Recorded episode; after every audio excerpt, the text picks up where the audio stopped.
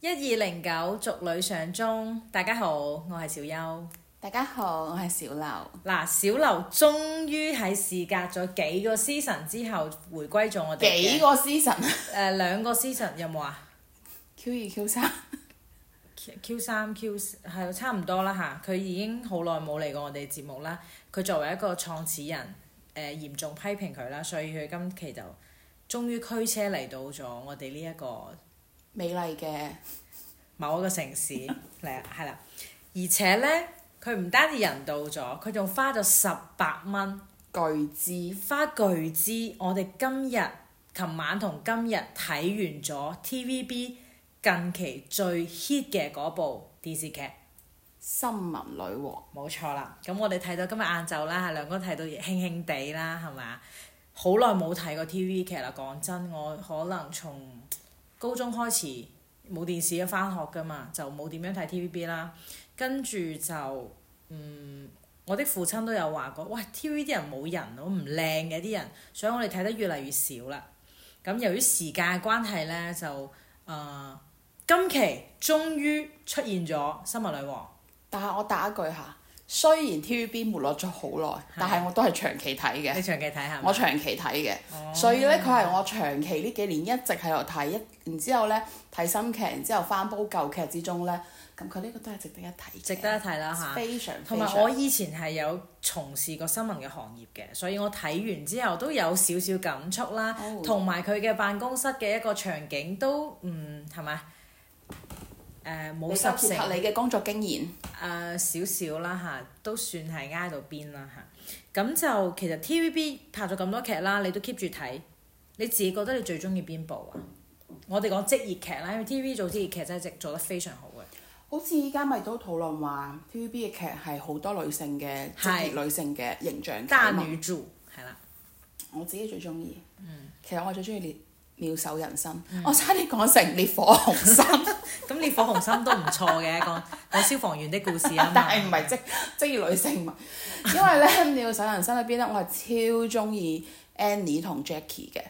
Annie 係 Annie 陳慧陳珊慧誒、珊啊係咪？呃剪嗰個 bob 頭，然之後係佢嘅誒 CP 係林保怡，但係佢同吳啟華又上過床喎、 B 喂，呢然之後呢出劇應該我哋好細個嗰陣時睇啦。嗯哼，然之後你話誒、呃 Jackie 誒、呃、係蔡少芬做嘅。嚇，Jackie 係個女人嚟㗎。啊哈！所以你咪覺得哦 Annie、Jackie、Jackie 係女人嚟嘅，Jackie 蔡蔡翠芬哦係誒、呃急診室嘅醫生。咁咧，佢嗰陣時啱開始咧，佢係中意蘇永康嘅，但係蘇永康嗰陣時咧係個 gay，然之後、哦後尾咧佢先中意咗吳啟華。咁咧後尾咧仲要係蘇永康咧係從 gay 變翻直，又中意翻阿 Jackie，但係嗰陣 Jackie 咧已經係同吳啟華一齊。哦而且咧，蘇永康之後咧，仲要係有愛滋病，所以我喂以前啲港劇喂講得非好敢拍常非常之題材非常非常之多。然之後嗰陣時係真係打開咗我嘅新世界，我係覺得，哇！原來原來啲人落班去 happy hour，啊原來大家落晒班之後係一班同事係可以一齊落酒吧飲嘢，而且我印飲象完中嘢出嚟再見到條靚仔，仲可以再去下一 round，仲可以 round 嚟 round 去之後咧，又兜完之後再上翻床，你喺度， 你係唔係真係打開咗我覺得，哇！原來原來係咁嘅原來做一個獨立女性係好 free 㗎，即係我我而印象且上班夠專業，我印象中佢 Happy Hour 咧，仲要係有一班醫生，跟住偶然會有一班律師，係咪？係係咪有呢啲場面㗎？就等於係我覺得係可能係以前啊精英人九士十年代嘅香港嘅精英階層啦，嗯醫生啦、律師啦，而且仲要係我都記得嗰、個嗰間酒吧嘅樣，你知唔知類似我嗰間酒吧我腦嘅海裏樣邊係有嘢然嘅。之後一去到吧台，然之後就話我唔敢俾杯誒俾、杯紅酒俾我，或者俾杯咩俾我。咁、嗯當然佢哋有冇都係 house wine 啦，但係你就覺得哇！佢哋全部人都係，而且你會覺得嗯呢件事係好好平常嘅，好嗯正常㗎。係。然之後就全部人落咗班之後咧，佢哋唔係齋講佢哋職業生活，落咗班之後係有私人生活嘅。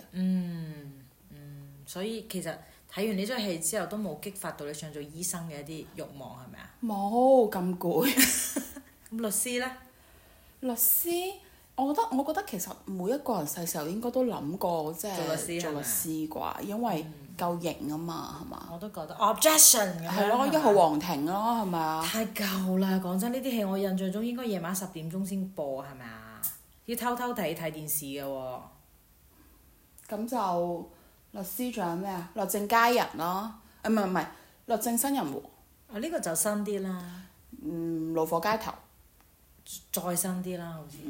我而家印象中，其實以前好多戲我都中意睇嘅，因為我唔中意睇動畫片，我就係睇 TVB 啲戲嘅啫。我而家 so far 覺得我比較中意《衝上雲霄》啦，係飛機師啦，係咪啊？誒、仲有頭先你講《妙手人生》，我中咩陀槍師姐啦，呢啲我都中意嘅。其實佢對我細嗰陣時形成嗰種誒、呃、對職業嘅憧憬係好有幫助嘅，都會對我其實而家嘅工作。就係我認為專業嘅應該係咁樣嘅樣，就唔會 hea hea 下咯。你講起呢、一個，我覺得我細時候睇《酒店風雲》，我就覺得哦邊度係酒店風雲啊？酒店風雲啊，郭可 盈啊，馬德鐘啊，官恩娜同埋吳卓羲啊，別怪他，哦別怪他，嗰個唔係遊輪嘅咩？唔係酒店風雲。我嗰陣睇完酒店風雲之後咧，我要去酒店翻工，係啦。然之後我大四就去酒店實習，我記得，攰到劇一樣。 我記得 h i g 啊嘛，我仲去咗你哋間酒吧。係啦，我就喺 Grand Hyatt 實習，然之後我話攰到鬼咁，然之後做咗三個月唔得唔得唔得。咁啱嘅，我都係三個然之 後睇嗰個《衝上雲霄》嘅時，哇！飛機師好正。我要做地勤，誒係啦係啦，冇諗過做飛機師，因為我因為我近視唔得啊哈，但係我就嗰陣時喺澳洲嘅時候，我就去咗機機場場做嘢嗯，lam 曬嗰邊做，lam 曬同 air 曬都有做，但係就每日見住啲飛機師真係好型咯，好挫啦嗯係咯。然之後就你知我每次喺個機場嗰邊，然之後睇緊啲人 check 即係誒 check in 完之後就擁抱啊、分別啊，喺個 security 嗰邊分別，我就覺得嗰個 BGM 啊嗯，係咩？誒歲月如歌啊！天氣不似似預預期，期，真係就係總要飛，然之後就響起。雖然都係短短兩份經歷，但我覺得 TVB 嘅職場劇係真係影響咗一一代人。我覺得係，尤其我覺得我哋從細生活嘅地方比較細啦，小地方啦，係咪啊？其實係好少機會遇到呢一啲人，呢啲職業，你身邊可能啲誒、呃大人啦，佢哋都唔會從事呢啲職業嘅，所以 TVB 呢一種電視劇係令到我哋誒、呃、開闊咗好多視野咯，我真係比較中意啦。咁我哋講翻呢一期呃新聞女王啦吓，大家都睇得好好激動啦，好多話題啦。你咁你自己覺得點呢？呢出戲一開頭梗係去睇佘詩曼啦，係咪啊？一開頭哇，佘詩曼重新做 TVB 戲喎，之前一部仲係釘姐啫嘛，咩釘姐啊？前行誒咩咩追擊啊，同林峰嗰部《越難越愛》啊。哦哦，哦冇睇，我已經脱離咗哦。，咁你可以睇睇啦，你下一部劇可以睇睇。 O K，啊，哦，小道行者，誒、哦，係打打殺殺嗰啲啊嘛，係咪啊？呃臥做底嗰啲啊臥底嘛，嗯嗯，哦，唔係好睇㗎，好睇㗎。好長啊，好難唔會開始 TVB 嘅啊 TVB 嘅戲唔長，定最多廿幾集， Fine，使唔使再俾十八蚊㗎唔使唔使出晒㗎啦。 ？O K，O K，然之後就喂，梗係睇佘詩曼啦，係咪嗯啊？又講緊呃誒主播劇喎，TVB 之前冇做過主播劇吧？真應係該，冇，係嘛？我印象中哦佢冇。哋冇，即係佢哋係有做過娛樂圈嘅劇，但係冇做過新聞主播咁嘅劇。然之後題材深啦，然之後有佘詩曼啦，咁有女人多啦，嗯係咪啊？女人多嘅劇衰唔到邊度去啦，真係，咪聊聊是鬥非最中意睇啦。嗯，咁一開始睇前幾集嘅時就話節奏好咯，節奏非常好，我呢個然之後呢個我好就欣集賞集都有爆點出嚟咯，係咪啊？集集都有火花唔咯，拖拉然之後戲劇矛盾哇飆飆聲嘅嗯咯，然之後就覺得嗯正啊。我都覺得好唔錯。其實《新聞女王》之前呢，我一路睇緊美劇，有一嗯個美劇叫《早間新聞》，啊！你有冇睇啊我冇點睇，但係係嗰個邊個做噶嘛？係咪啊？ ？Annie 嗯， An Annie Aniston 係咪係咪咁讀㗎佢名？誒都好好睇，因為美劇節奏更加快。咁其實我會比較欣賞，我唔中意話一個劇情可能拖幾集，好似誒、呃可能而家內地啲劇咁樣樣啦，所以我都中意嘅。嗯，講真有少少誇張，係真係有少少誇張嘅，但係就佢佢啲矛盾同埋衝突好及時，嗯所以非常之唔錯啦。我都係睇咗好多視頻號推送俾我之後，啊算啦，真睇一睇係啦好煩啊！即係好似我咧，有時咧我係想儲住週末睇嘅，嗯，但係週中咧就不停咁俾視頻號、誒視頻號啊，誒劇透，誒誒誒呃就啲咩咩書啊之類嗰啲一直劇透，嗯哼，OK，但係都 anyways，我哋今日睇完咗啦。嗯追晒啦。都非常精彩啦嚇！好彩唔係四廿幾集嗰啲，唔係我真係，嗯，我會嬲咯，我睇但到係我哋煩。尋日到今日一次過追十集啊！非常好啊。嗯。其實嗱，講真啦，我哋今日討論都比較劇烈啦，係關於呢個劇裏邊一啲人物嘅評價啦嚇。誒、我哋其實今日最想討論嘅係張嘉怡嗰個角色。今日令我最嬲嘅就 係、喂，今日呢部劇你你不可否認佢係 happy ending。係。但係呢部我唔劇中意 happy ending 嗯佢唔應該 happy ending，喂，我係中意 happy ending 嘅人。但係呢部劇佢唔應該 happy ending，佢應該俾我睇到惡有惡報咁先係 happy ending。你啊，我同意因為張嘉怡後邊真係令我好興、好興、好好興，失望，覺得呢個角色嘅出現。就你衰咪衰咯。你話好似佐治仔、曾小人，你張嘉怡你啲假君子喎、嗯嗱，我覺得我哋呢度咧有啲人係冇睇過《新聞女王》呢出戲，我哋簡單介紹一下點解我哋對呢一位誒、呃叫咩咧女配角啦咁大意見咧？呢、個女仔咧，佢係一個好有新聞理想嘅精英人士嚟嘅。佢喺前期呢係非常之追求佢嘅新聞獨立。嗯，新聞公公義啦嚇，要同觀眾交代啦，要揾真相啦，不畏強權，不參與任何權鬥啦，係咪啊？甚至係誒喺利益面前，佢都完全唔屈服嘅。而且呢個女仔咧學歷好好啦，跟住咩英文、法文、德文全部都非常之誒、流暢嘅一位，自身條件係啊，佢有講到嘅。 OK 係啦，佢講到自身條件非常之好嘅一位女士，咁喺前期不參與權鬥，然後又唔甘心做一位家庭主婦嗱，呢、一個戲好好關鍵嘅點就係、佢係一位非常之好嘅男朋友，邵律師係啦，好 support 佢嘅，誒、工作好忙，咁老公就話：咁你去我未老公男朋友就話：咁你去忙啦，我喺屋企等你。係係啦啦，大時大節都好，你要做嘢你你去去做。做係啦完全唔會去投訴，因為我尊重你，同埋我欣賞你有自己嘅思維。好啦，咁後尾呢一位女士因為唔參與任何權鬥呢，就一定會俾公司可能流放係啦流放啦嚇等等呢啲情況，咁佢就開始 complain 啦。呢位女士嚇自己工作唔順利，就將呢啲情緒帶翻屋企，咁令到佢自己男朋友都覺得好迷惑。咁既然你唔開心啦，咪翻嚟咯，回歸家庭咯，揾個第二份工得唔得？又而或且者當我時養佢你哋係準備結婚嘅時候，就覺得你唔開心就唔冇好做做啦。啦，係啦啊雖然唔係話咁大人至主義話翻嚟我養養你你，只係話如果你唔開心啦，我提供後路，嗯哼，係啦、永遠都有 backup 嘅。講真，嗱你唔好話咩女權唔女權啦，大家睇到之後係個明事理人都覺得，喂你執到啦，係咪啊？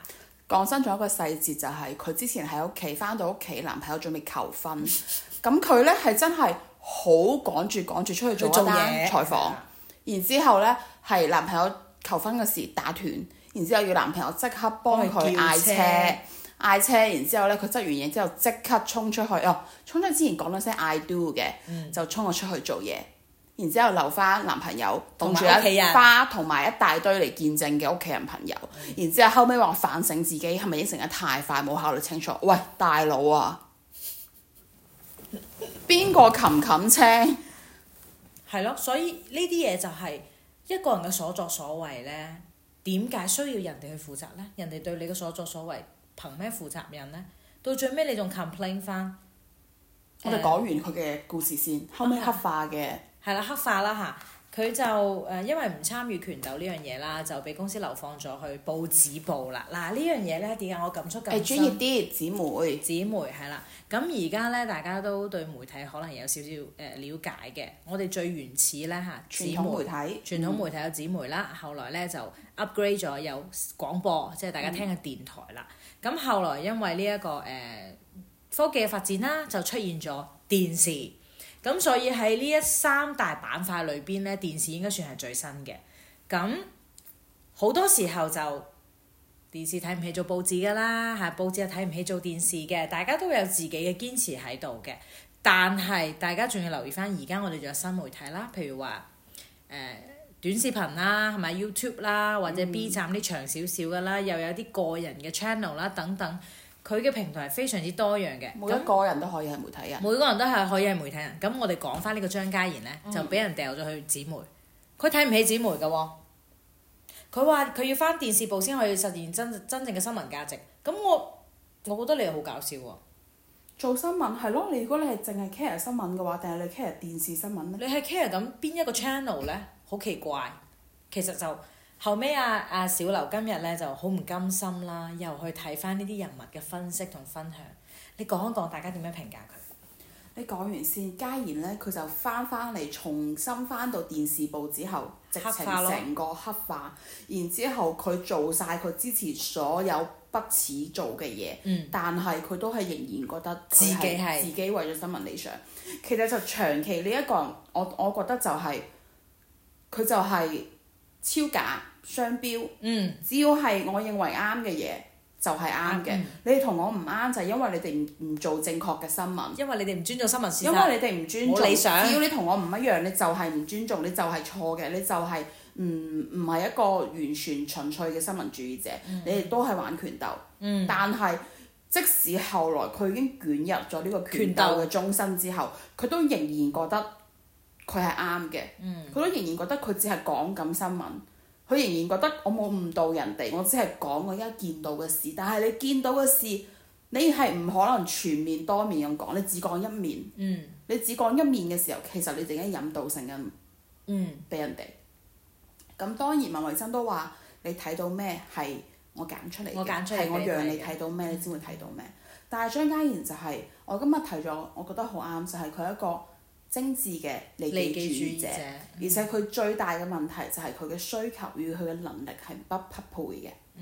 你話佢咁追求理想，但係咧佢冇能力去實現佢心目中純粹嘅新聞主義，因為你自己冇去到嗰個位置，所以你實現唔到。但係當你去到嗰個位置嘅時候，你所做嘅嘢同你之前講嘅嘢又唔 match 啦。又唔 match 嘅，然之後我又覺得咧，佢好可悲嘅係佢把佢自己都呃咗。嗯佢完全冇覺得我係呃緊人哋，我完全冇覺得我係包裝緊我自己。佢真係，我覺得佢自己把自己呃咗。嗯佢、完全活係佢喺自己嗰個精神理想嗰個世界入邊，但係我哋話講理想主義，佢不及留言。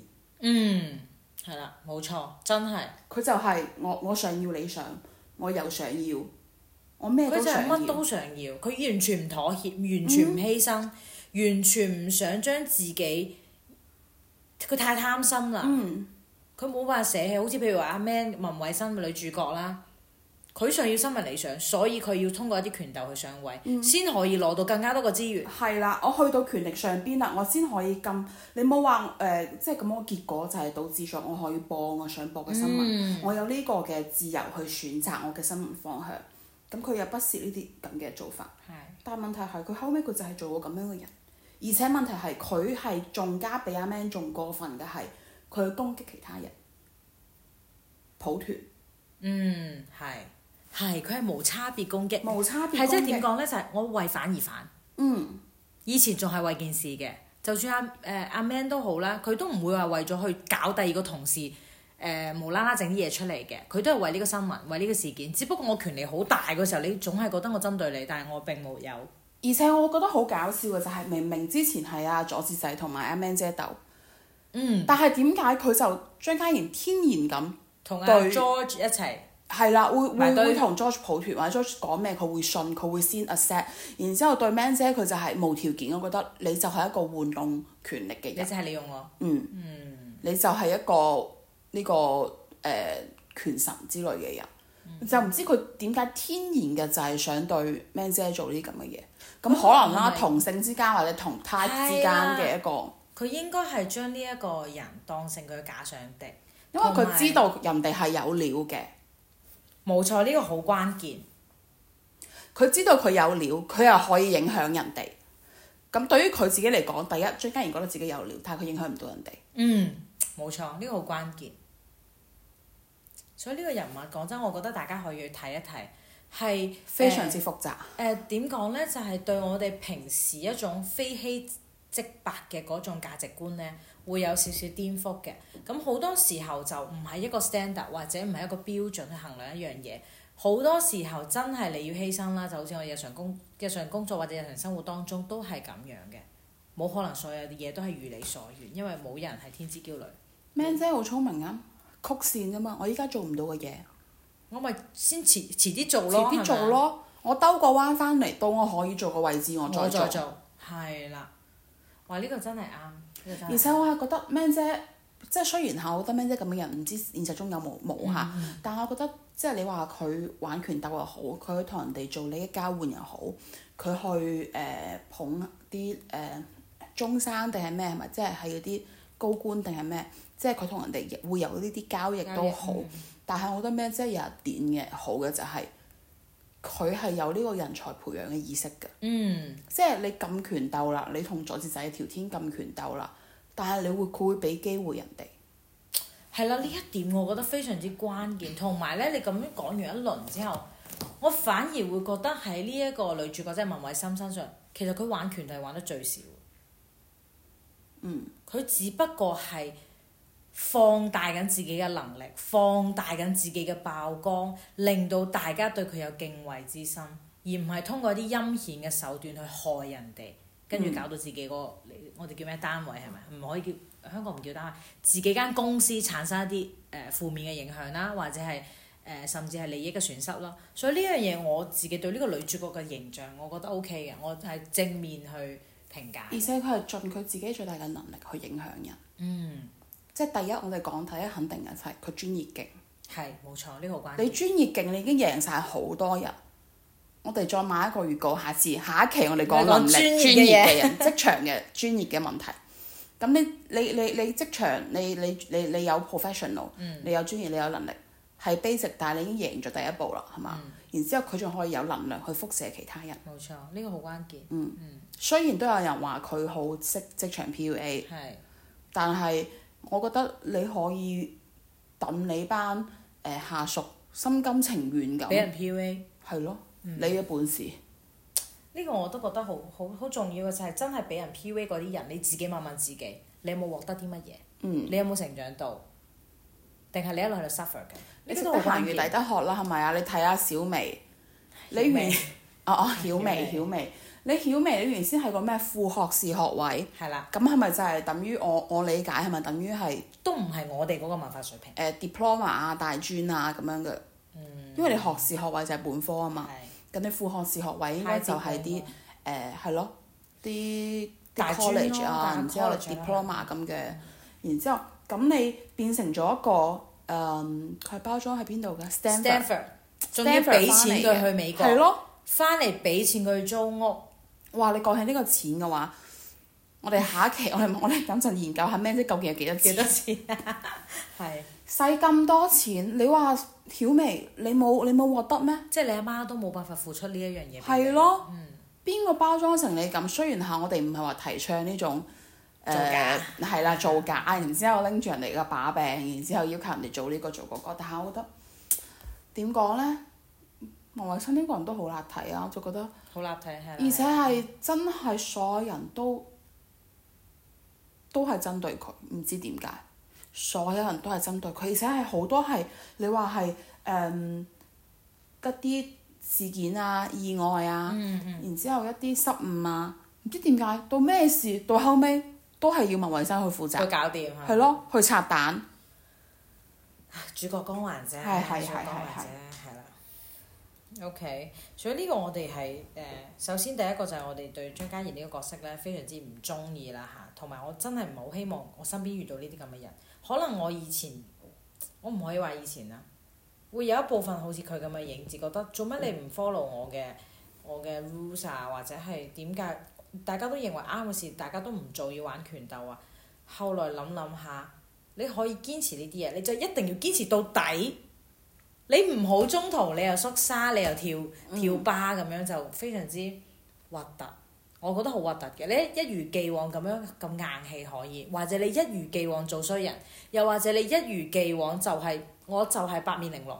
就係啊嘛，我就話論理想主義，佢不如留言，然之後論呢啲真嘅呢啲呢叫咩啊撩書批嘛，拳誒、鬥、嗯做呢啲誒呃拍臭臭擦鞋客呢啲，你又唔唔夠不如阻做住做係嘛節仔嗯，係咯。你咁樣講完之後咧，我突然間就醒起 Cassie 啦呢個人啦，嗯高海寧拍演嘅，我就好欣賞佢。唔錯，我係真嘅唔錯。之前個個都覺得就係、誒有身材啦，嗯嗯，誒夠賣效弄啦，賣弄風騷。然之係後識去做交換啦。誒雖然嚇唔知，只係佢嗰陣時好似係俾咗一個 gift box，一係裏邊係一條 under 俾一個醫生定係咩啦？係可暗示咗 underwear，一下係啦啦，係咯係咯。然之後就覺得啊，呢個人係一個好聰明嘅女仔，嗯嗯，即係知道自己嘅優勢。優勢喺邊度？然之後佢後邊咧係從佐治組過檔咗去 man 咩姐姐組嗰。度？嗯然之後 Man 姐做啦，越嚟越俾呢、個誒佐治啊、嘉賢啊、飛爺啊打壓嘅時候咧，Man 姐做到 Man 姐都已經係嗯自身難保自啦。身難保嘅時候咧，佢再揾個更加犀利嘅佢人。再揾到佢哋嘅集團嘅市場部嘅大佬，嗯然之後通過佢去咗政府做新新聞聞專員，係啦，變成咗我係監管你哋成個新聞電視行業嘅人。聰明女啊！呢部戲跳得〜我好欣賞。當時你仲以為話點啊？你做嘢到後尾中期以為哦，你就係為老豆啫嘛。然之後後尾，哇！你突然間去同人哋拍拖，啊你突然間你有咗，唔係啊嘛你，突然間一個人話你養你，後尾發現佢一跳船之後，聰明女。非常好，我覺得佢好好嘅一點就係、我真係唔中意呢個地方，我就我另謀出路，嗯我唔想喺呢個爛咗爛爛咗。張家賢就唔係，佢好似得呢間電視台咩？成個香港而且做新聞淨係得電視部咩？係咯，我就唔明啦。你真係想做新聞，你咪翻倫敦咯。你做 BBC 得唔得？你咪好犀利，咪採訪個首相又成。不過都係戲嚟㗎啦嚇，所以就其實反映出大家嘅職場又好，或者大家平時做人做事都好啦，就唔好非黑即白咯，要立體少少咯。呢個我哋對佢評價。咁仲有一個人物，我哋今日都好欣賞㗎啦，就係、個 Can Man，一個攝像啦，係嘛？佢同劉燕拍檔嘅叫 P 嗯 PM 係啦，係 PM 佢誒係一個 cameraman 嚟嘅。之前一開始覺得佢講嘢面面地啦，係啦，最即係嗰啲誒啲僆仔啦嚇，後尾發現真係有事，人哋真係想入火場。一火場爆炸。其中因為嗰陣時一個記者留言，為咗完成阿 Man 姐俾佢嘅任務，然之後咧就自己係衝入入咗火火場場，嗯留低咗一張記者證喺出邊。然之後咧，作為佢嘅 partner PN 見到咗，衝入咗火場去揾去揾佢。佢，雖然嚇兩個人都係一個死蠢嘅行為， 係係死蠢，但係你真係發現呢個男嘅，哇！有時佢真係可以上嘅對，喎有事真能上，是吧哦嗯然 OK，之後咧喺後邊誒、呃、劉燕對阿嘉賢，嘉賢黑化咗之後，嗯劉燕仲好崇拜嘉賢係師傅嘅之後，係其實 P.N 係一早跳咗出嚟去提醒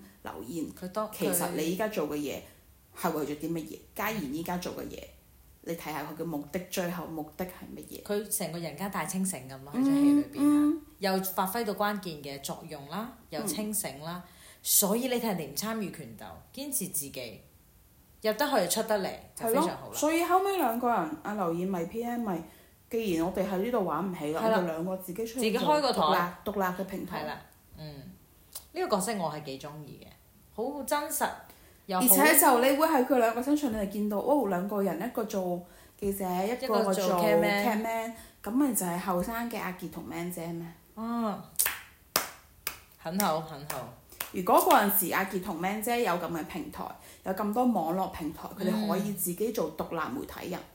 咁、我唔知 Man 姐係咪一定要做主播啦嚇，因為佢係有新聞理想，但我唔知佢係咪一定有對於主播係有執念啦嚇。但我覺得佢後期都唔係成日上主播台啫。然之後，我覺得如果係嗰陣時阿傑同 Man 姐都係可以有一個咁嘅機會有，個自 channel 己去去做做一個獨立嘅事嘅話，誒、首先你唔需要去爭取咁多嘅資源，嗯就好似 Man 姐嗰時爭取我要拍拆喎，誒、或者唔俾佢拍，嗯咁佢要去爭取。如果唔係佢得罪人，又咁佢間接性得罪咗華姐，咁咁如果佢哋有獨立嘅平台嘅話，佢哋自己出去做，你咪兩個人去，你咪兩個人去拍咯，係但咪係？其實唔係嘅，佢哋真係做新聞工作者，尤其係電視平台工作者咧，佢哋對一種冇公信力嘅平台，嗯其實嗰個 standard 係唔一樣嘅。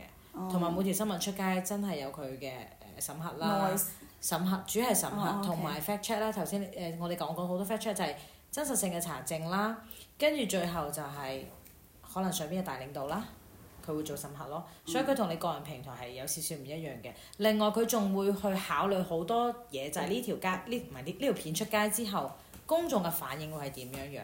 佢會有新聞嘅一啲誒、嗯作用。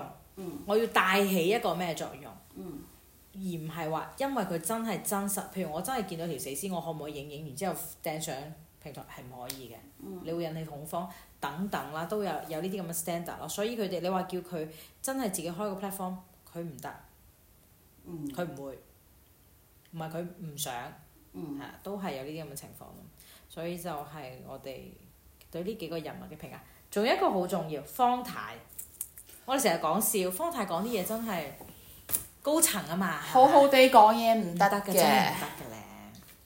你要用我哋中國人講嗰句話叫做你要悟，嗯連悟嘅呢個悟係咪啊？悟出嚟佢究竟喺度講乜嘢？佢想講乜嘢？我覺得連 Man 姐咁聰明人都唔知道方太，即係佢嗰陣時俾人搞，然之後搞到要辭職啊，然之後點點點啊，就係、方太覺得佢功高蓋主，嗯，佢咁連佢咁聰明人佢都冇係冇 get 到冇係方方太嘅呢啲呢啲行為係咯語言上語言上面 feel 到呢啲事，然之後到後邊啦，買包包嗰、個，嗯我相信好多人都睇過買包包嗰隻片段，用包包嚟比喻人。嗯人，嗯用包包嘅功能去比喻人。Man 姐實用商模型，擺喺屋企咩都襯得，攞佢出去永遠最放心。嗯，然之後嘉賢好似係咩休閒包，然之後仲好有裝得嘢嗰個係咪啊？係，然之後仲有咩保姆包，然之後阿飛爺係一個 old school 嘅男裝包，咁啊佐治仔就係一個要襯一下嘅，要平衡啲平衡女性嘅一一一一一個男士包，所以就哇！你嗰陣時覺得哦好好地講嘢唔得嘅，佢呢一段還好啦，都算大家睇得明嘅。誒、嗯好彩我哋身邊啲老細唔係咁樣講嘢，唔係我哋可能第二日就俾人炒咗。我覺得我之前都遇過啲人講嘢，我翻嚟之後我真係完全唔明佢講咩。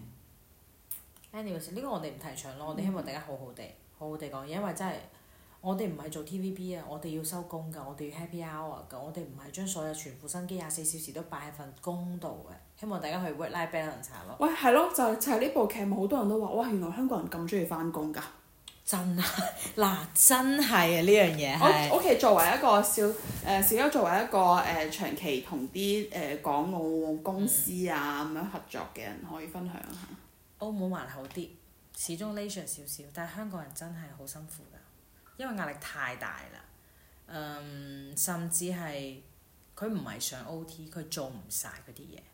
咁另外頭你睇戲都知啦，香港好驚俾人炒，係咪啊？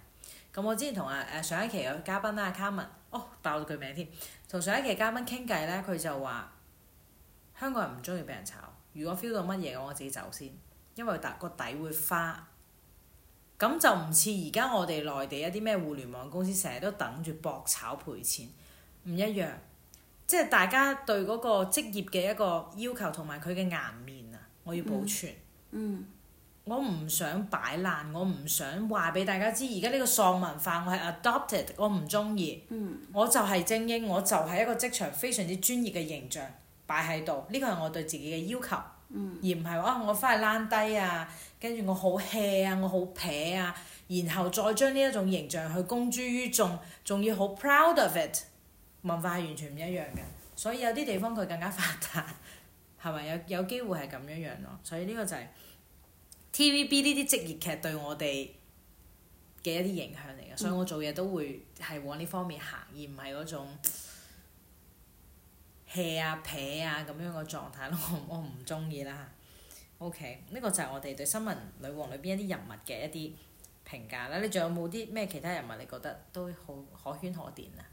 飛爺啦，一日都啜奶茶即係啦。嗯奶茶勝利球迷然之後勝利球迷係啦，呢一個係我真係最近先知道一個形容詞，嗯勝利球迷解釋下。就係邊一隊贏咗，我咪係邊一隊嘅球迷咯。我唔會先話我係曼聯啊，定係 AC 米蘭啊。曼聯贏咗，我就支持曼聯。嗯我就支持。曼聯，OK。係咯，勝利球迷即係永遠唔先落柱嘅。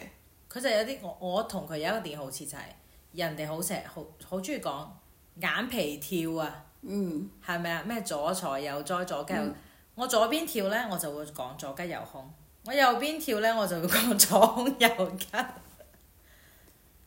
幾好啊！我覺得呢個心態係 OK 但係就誒、呃、飛爺咁嘅人可以喺度做到哦我黃眼做到咁嘅程度。叻啊！佢就佢唔使湊客，佢唔使湊下屬，嘅，佢就係湊老方細牌係啦，向上管理啊呢啲叫啊，係向上管理，向上管理真係好難。係咯。所以有啲人如果你真係做唔到向上管理嘅話咧，你就真係要夯實自己嘅實力，係咪啊？好似阿 Man 姐咁，我要老細睇我面色，因為我真係做到嘢。所以我覺得 Man 姐走咗之後，飛爺知㗎啦，成間公司最可以做得嘢嘅人、最有實力嘅人都走咗，老細就走啦。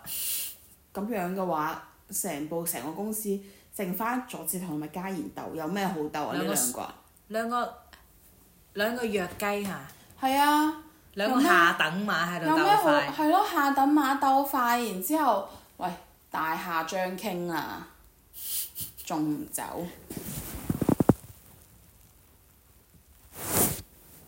所以咧其實飛爺都算係比較聰明嘅一個人啦。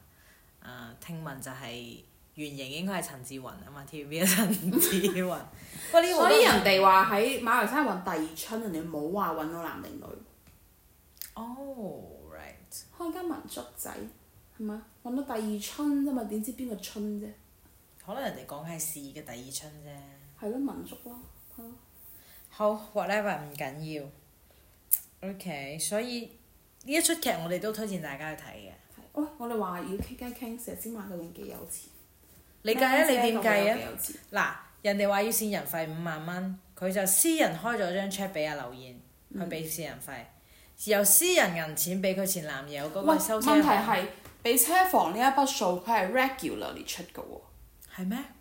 我見到最尾個數字十零萬定係百幾萬？但係佢一直出嘅喎，你冇見到咩？佢成日係喺一開始就時不時收車俾筆錢，然之後收車佬話唔要，佢就話公司㗎，嗯然之後就俾咗好多筆支票啊。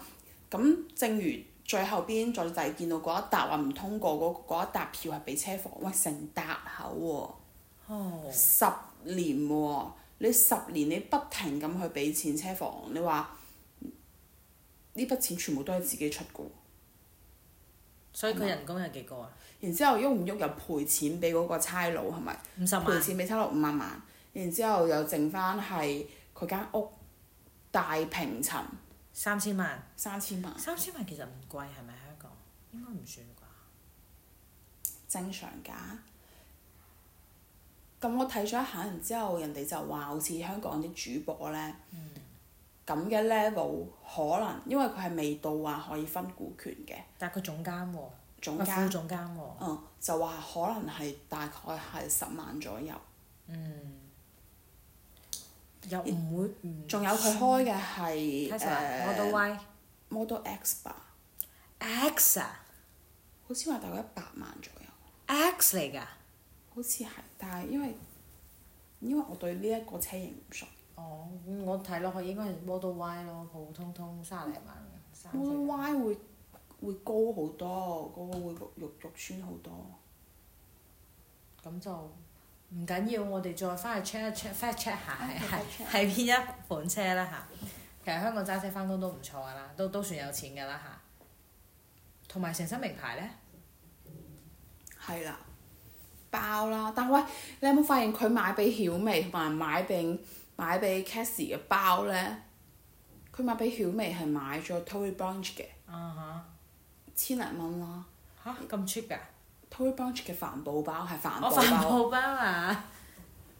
咁買俾阿 Kathy 嘅咧？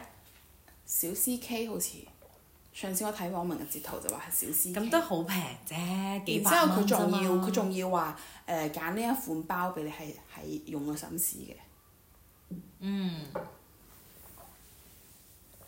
咁會唔會係暗示人哋 cheap 啊？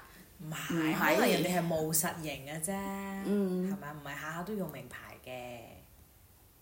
但係佢自己個包喎、咁佢做副總監啊嘛，咁佢之前主播咁你講真主播咪三萬零蚊三廿零蚊喺香港講唔到吧？嗱，唔好妖言惑眾啊！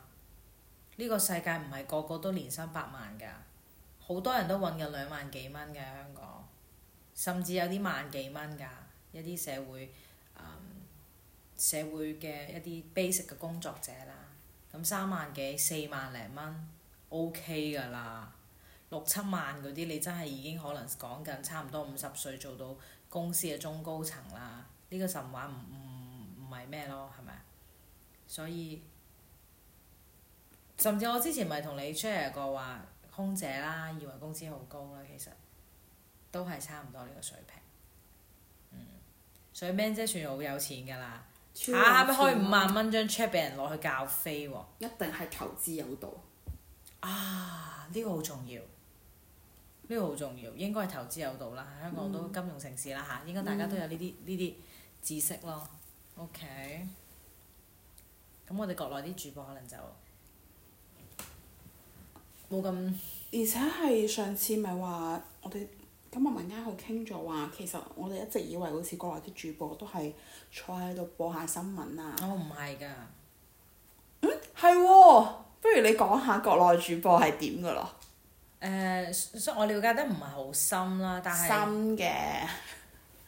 但係我認識嘅一啲主播呢，佢哋其實除咗喺主播台上邊播新聞之外，更加多嘅時候佢哋係會以記者嘅形式出現嘅，甚至你見到真係坐主播台嘅主播，佢係喺外景出緊記者啊咩本台記講普通話啦，當然佢會去採編啦、採訪啦，採訪完之後呢，佢可能翻嚟要去寫寫稿啊，甚至係幫手剪剪片啊，其實佢哋都係要做嘅。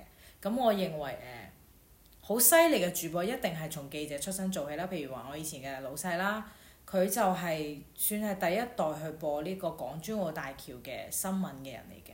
咁佢當時都算係呢個台比較犀利嘅主播一姐啦，可以咁樣理解啦。但呢啲人絕對係有記者嘅 sense，有記者嘅工作效率，嗯，同埋有記者臨危發揮臨危不懼嘅一啲能力。另外仲有我上台端莊嘅表現，佢哋都會有，係啦。咁呢一類型其實大部分都係咁，一定大部分都係咁，好少話真係我一上嚟我就係花樽，我就係、歡迎收睇六點半新聞報導，以下係主要內容。佢冇呢個反應，佢係報唔到嘅。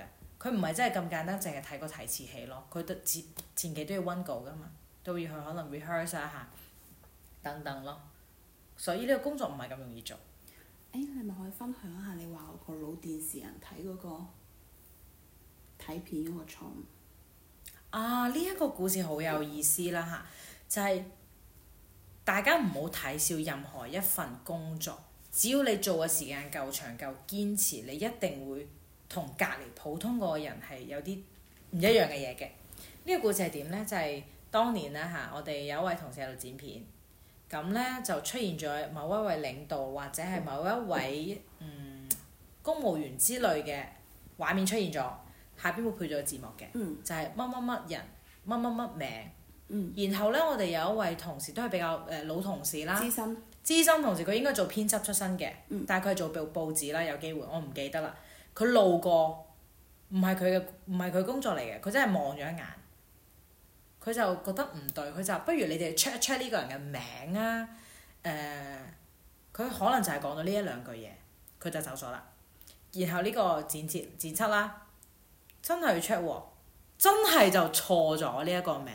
然後我哋係幾個 young people 啦，嗯就話哇，真係你不得不佩服佢，你説不出佢點解會知道，因佢為都講唔出點解佢佢自覺己得有問題。本人發現問題嗰陣時，佢都講唔出邊度錯，但係佢認為就係錯嘅。多條筋。直覺，佢真係直覺嚟嘅，新聞工作者嘅直覺啦。咁所以我哋當下我本人咧，其實好好 shock 嘅嗰下，可能我自己唔係一個一路從事新聞工作嘅人，但係嗰一刻我就會發現呢啲人身上佢嗰啲亮點同埋佢通過時間積累形成到自己身上嘅嗰啲職業嘅思維。思維同我係唔一樣嘅。咁可能我睇下數字，喂蝕錢喎、我係呢啲思維啦。喂喂，呢、個嗯呢、個誒、呃、標題唔夠 sharp 喎、呢、個可能係我嘅思維，所以佢哋嘅思維同我哋係唔一樣，都都要尊重。咁就會話俾職場一啲人知，你做嘅時間夠長夠耐，你一定會形成到一啲同人哋唔一樣嘅嘢。呢、個就係我哋對職業、對專業嘅一啲追求。誒講起新聞女王，我再兜翻倒翻嚟，我就講到呢一呢一部劇仲有一點嘅就係好多人講就話，終於大家冇咁大篇幅喺拍拖拍上拖啊，即係呢一部戲咁有，其實佢都出現咗蠻多段感情。第一啦，誒、嗯阿 Man 姐同阿傑啦，Man 姐同阿嗰個叫 Ivan 啊係咪啊 Ivan 好似係 Ivan。 ？I Ivan，然之後佐治仔嘅話同嘉賢、曉薇，，嗯，咁曉薇仲有同司機，係啦，咁嘉賢有邵律師，係啦嗯 c a t h y ，Cathy 同 阿黃黃偉、偉小夫，小夫，係係啦，啦差唔多啦，係啦，差唔多都係有啊感情戲，或者係阿啊劉燕同阿 P PM，嗯，但係咧，依家啲劇咧，或者呢一部劇咧，佢係冇太多嘅嗰啲戲份係放喺佢哋嘅感情生活方面嘅。你會覺得呢啲人嘅戀愛係成年人嘅戀愛，嗯，係咪啊？唔係小學雞嘅戀愛，黑質嚟，小學雞係 no offence，I'm sorry，係 no offence，就係啱就一齊，係咪啊？你冇理係係係係咩啱？咩啱？係啦，你冇你啊係啦邊方面你啱，冇理邊方面啱，有啱嘅嘢，大家都啱 channel 就一就一齊。齊。然之後你話好似 Man 姐好有原則啦，十一11點點鐘之之前前走走，係咪啊？幾好啊！真係嗱我哋唔係推崇呢樣嘢嚇，就係但係啊，我個人認為嚇，瞓覺一個人瞓係最舒服嘅。我哋去翻翻嚟，即係我哋講呢一出劇喺講感情線上邊嘅時候，其實冇咁複雜。大家應該因為講緊職業劇啊嘛，係咪？翻工嘅時候、你就做翻工嘅嘢。嗯。當時呢一出《新聞女王》出嘅時候，對比係內地一出劇係阿阿阿黃克啲同埋白鹿演嗰出咧，有啲咩財經記者咧，嗯，日日都談戀愛嘅，日日都喺度攞工作上邊作為籌碼去同人談戀愛嘅。我睇咗我都係睇咗片段，我真係真係唔我有睇對比咩係啦之係啦類嘅。係咯，就我覺得呢啲劇真係害人不淺。你一係拍談戀愛，你就認認真真談戀愛，你唔好攞我啲職業嚟教飛。係啦，你唔好打住啊！我今次係咩職業劇啊？然之後換嚟換去又係巴打我仲踩，係呢、個我真係好好唔中意咯。即係今次呢、個。但係最後邊 Bosco 出現嘅話，我係真係唔知係唔點解。明嗯係呢個真係可能係黃宗澤拉拉收視，叫佢出現一下啩。好似就話係近期嘅 TVB 嘅劇咧，都中意喺結尾嗰邊突然間放一啲彩蛋，係啦，掉一個可能想測試一下呢一出戲有冇必要拍第二部。係啦，我哋以前誒、呃、講第二部嘅，唔會講咩第二季嘅嚇。以前細個時應該係講第二部嘅啫。嗯嗯係啦，續集依家係係話。嘛？續集。依家話要似已經係傾緊有續集睇，唔知係咪原班人馬？但係我覺得只要唔係原班人馬，只要唔係故事嘅延續，你唔應該叫續集。嗯，啱。咁其實講真，你自己會想睇續集定係想睇第二部啊？續集同第二部嘅區別係，續集咪原班人馬咯，第二部可能就同樣嘅場景，但係換咗批人。即係妙手人誒咩、法法證先鋒四、啊法證，maybe 先鋒三同四嗰只， maybe 我會想睇原班人馬咯。係咩？佢哋故事仲未結束咩？你認為？咁好似係已經係 ending 咗咯，係咯，我又唔想再睇 Man 姐再去。再拳鬥啦，再冇意去義啦，廝殺啦係啦係啦。咁所以我既覺然既然有 Bosco 新聞追擊啦，我覺得呢樣嘢少食多滋味，哦咁又係係咪得閒啊係咪啊？少食多滋味，嗯因為《衝上雲霄》第二部嗰陣時，我都覺得有啲。第二部我都中意㗎，你會有對第一部嘅嗰種忠誠度喺度，我係我係咁樣嘅感覺嘅，就覺得嗯做咩啊咁都轉到，啊阿吳鎮宇點會同阿 Holiday 啊，簡直就係亂鬼嚟嘅，但係你唔覺得你中下嚟睇第一部同第二部，阿 Sam 睇住同靚妹一齊咩？ Well，唔評價啦，反正我個人係中意第一部，因為第一部佢對我衝擊大，第一次哇飛機師係咁樣嘅，哇原來大家係可以出國，咩去而且餵鴿飲喂咖啡，而且第一部佢經費好足啊，去 Adelaide，去意大利意大利，去日本，去北海道啊嘛。以前誒講、真嗰時真係電視嘅巔峰，嗰嗰嗰個年代係電視嘅巔峰嚟嘅，冇辦法啦。然之後你睇第二部，拍嚟拍去就係去英國，第二部係幾二零零八年係誒唔係唔係唔係，第二部係一四年，咪啊？一四年，一四年，一四年點解成日去英國嘅？一四年嗰陣時佢哋出外景係去去英英國國，多係咪啊？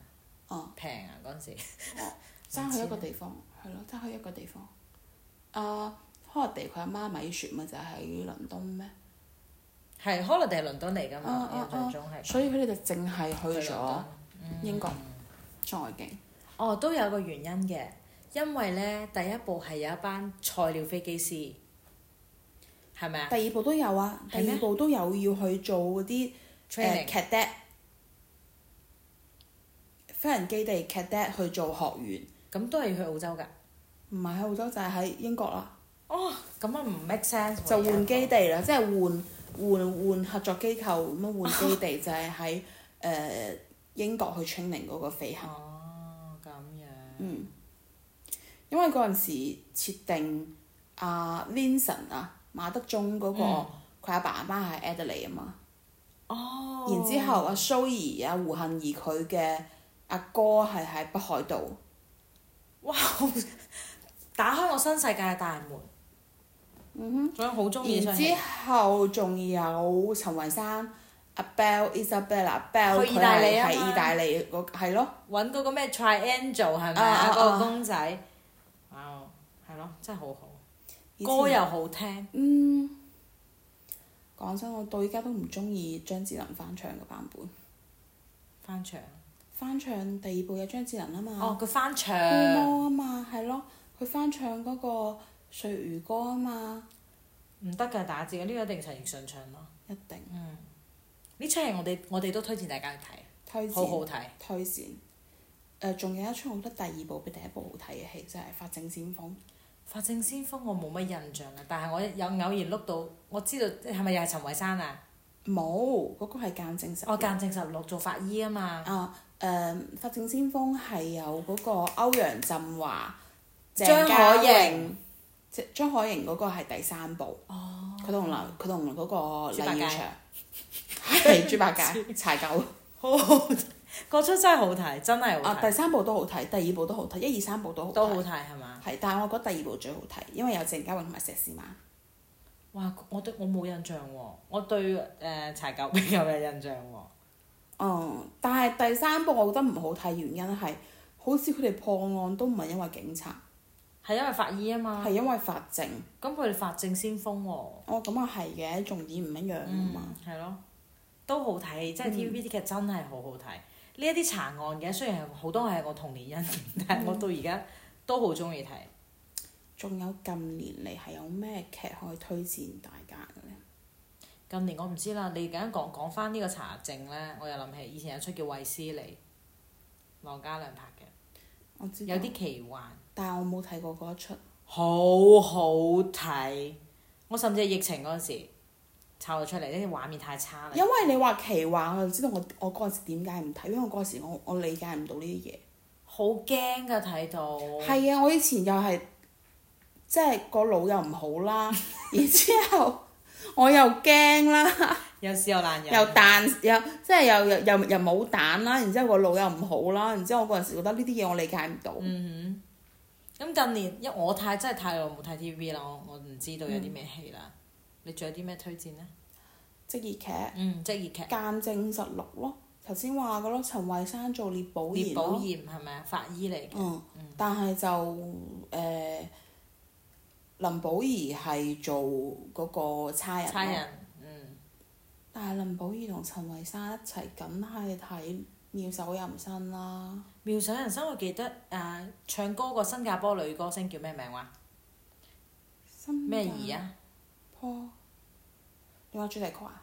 唔係唔係，佢喺裏邊都做咗一個角色叫 Flora，我記得短頭髮嘅，又係吉診嘅，叫咩名啊？劉咩兒啊？我唔知喎、成日飲啤酒，我覺得佢好鬼好有型嘅嗰、個女女嘅係醫生嚟嘅，應該可能第二部、第三部之類吧。哦，咁我咁我唔係太記得，因為我係睇第我最中意第一部啦，因為第二部好似係就變成阿 Jackie 係火災昏迷咗，哦，然之後後尾第三部好似就係已經變成咗換人啦，變成咗吳啟華係同後尾幾部吳啟華又變成同阿蒙嘉慧拍拖，我唔中意蒙嘉慧，拍完之後又變成同荔枝拍拖。我仲有荔枝啊哦，好似係，我唔知啊，fact check 一下。 f a s h i o n 係係啦。但你係講你講呢啲名大家都唔知㗎啦，太耐啦，廿幾年前嘅人嚟㗎。但係哦真嘅妙手仁心，真係我覺得又專業啦，又有生活啦，又有都市女性啦，都市女性，都市女性我覺得係真係佢哋就係都市女性，就而且係嗰陣時嘅劇咧係可以有食煙㗎。嗯 Annie 死人就都有， Annie 食煙個樣，而且 Annie 食煙佢係會攞嗰、個嗰啲叫咩煙渣。啊煙盒自己嗯煙盒自己嘅煙盒，薄薄地一片，然之後打開個煙盒，一捽條煙出嚟，然之後佢再點埋條煙喺車門邊，蘭桂坊斜坡 車門邊，佢點起嗰個煙，吐個煙圈，再遠處見到啊林保怡行上嚟，林保怡嘅 Harry 啊嘛，哦，哇哇好，你真係記得好熟喎！陣間我哋轉頭翻嚟睇一睇啊，哦，我哋可以睇 一集，因為啲名 Annie、Harry 啊、Paul、Jackie 啊、蘇永康叫 Gilbert 啊叫，叫 啊哦叫啊！我哋細個嗰時係咪睇英文名都係從呢度嚟嘅？應該都係啦，係嘛？係咯，係啟蒙咗好多英文名咯。誒、仲有係佢哋嗰時嘅英文名係會打喺嗰個字幕上面，就係、英文名。係啦，唔似係新聞女王咁樣講英文名，跟住全部誒、梁景仁， 啊，係啊，係啊，係啊，然之後佐治喺邊就梁景仁。梁景仁係啦，OK，有意思嘅，推薦大家去睇一啲 TVB 以前嘅劇啦。嗯嗯，宮鬥我就個人唔中意啦，我我比較中意睇現代劇嘅。嗯，陀槍師姐啦，有冇睇過啊？中意娥姐啊嘛。我偷睇台中啊！師姐我係就係中意娥姐同陳小生，陳小生後尾同埋嗰個蔡少芬嗰個我都麻麻地。蔡少芬其實都有型，佢做交通警察嘅，啊我好中意交警嗯嗯嘅，嗯所以咧嗯就除咗抄我牌嗰、個，但係因為你陳小生你知係同娥姐一齊噶嘛，即係我對咧原有 CP 嘅忠誠度嗯好係高。啦，呢個咪就係我對《衝上雲霄》同同樣嘅抗傷咯。我唔中意中途轉人揀嚟嘅，嗯上一季咁黐纏係咪啊？咁咁非你不可，下一季就喂轉人啦。仲有一點係講起《衝出雲霄》，以前我好中意阿 Bell 噶，我覺得阿 Bell 就應該同阿 Sam 一齊。哇！你之前喺意大利幾浪漫啊！嗰、個額頭碌橙係咪啊？碌橙，然之後咧仲要誒呃 喺係，碌柴，畫面出現 咗添。然之後仲要係俾人追嗰班意大利人追佢哋，然之後佢哋就喺逃嗰難嗯個斜路上邊一齊跑步啊！係跑完步之後，第二日就變成佢哋兩個喺陽台出現，然之後兩個着住浴袍就話：我哋有緣會再見。嗯，喺嗰個咩許願池啊，咩邊邊錯過啊之類嘅嘢，我就覺得哇！而且一開頭第一集就係咁啊嘛，我就覺得阿 Bell 你就係應該同阿 Sam 一齊噶嘛，結果轉頭就嫁咗俾 Vincent。係啦、後尾同個胡杏兒，胡杏兒我覺得你真係胡杏兒喺入邊扮啊，又真係又蠢又又 K 又蠢，係，但係到我呢幾年我再翻去睇第一部，就好唔中意阿 Bell 係咪阿？Bell 好綠茶。，嗯，既要又要，咩都係人哋嘅錯。你享受 Vincent 對你嘅好，你又留戀誒同阿 Sam 嘅嗰呃同阿啲激 Sam 情啊係嘅係嘛激情。 OK，呢個都係觀眾大家去睇一睇啦，回憶下啦，因為都是廿年前嘅戲嚟嘅，講真，我哋嗰時仲係小學 雞，跟住係會有少少價值觀嘅一啲誒、呃、轉變啦，推薦大家睇，非常有意思。大家先睇新聞女王，係啦，新聞兩日先睇咯。聽聽聞啊，百度網盤好多唔使錢嘅，因為我哋今日啊，我發咗個朋友圈之後，大家先話好多唔使錢嘅，唉，據知十八蚊，十八蚊睇完呢出戲啦，都都值嘅係咪啊？嗯新聞工作者值十八蚊啦。嗯， OK，好，咁我哋今一次對新聞女王嘅呢個簡單嘅討論咧就結束咗啦嚇，推薦大家睇一啲 TVB 嘅劇。咁我哋就嗯一二零九落鐘，下次再見，下次見，拜。拜。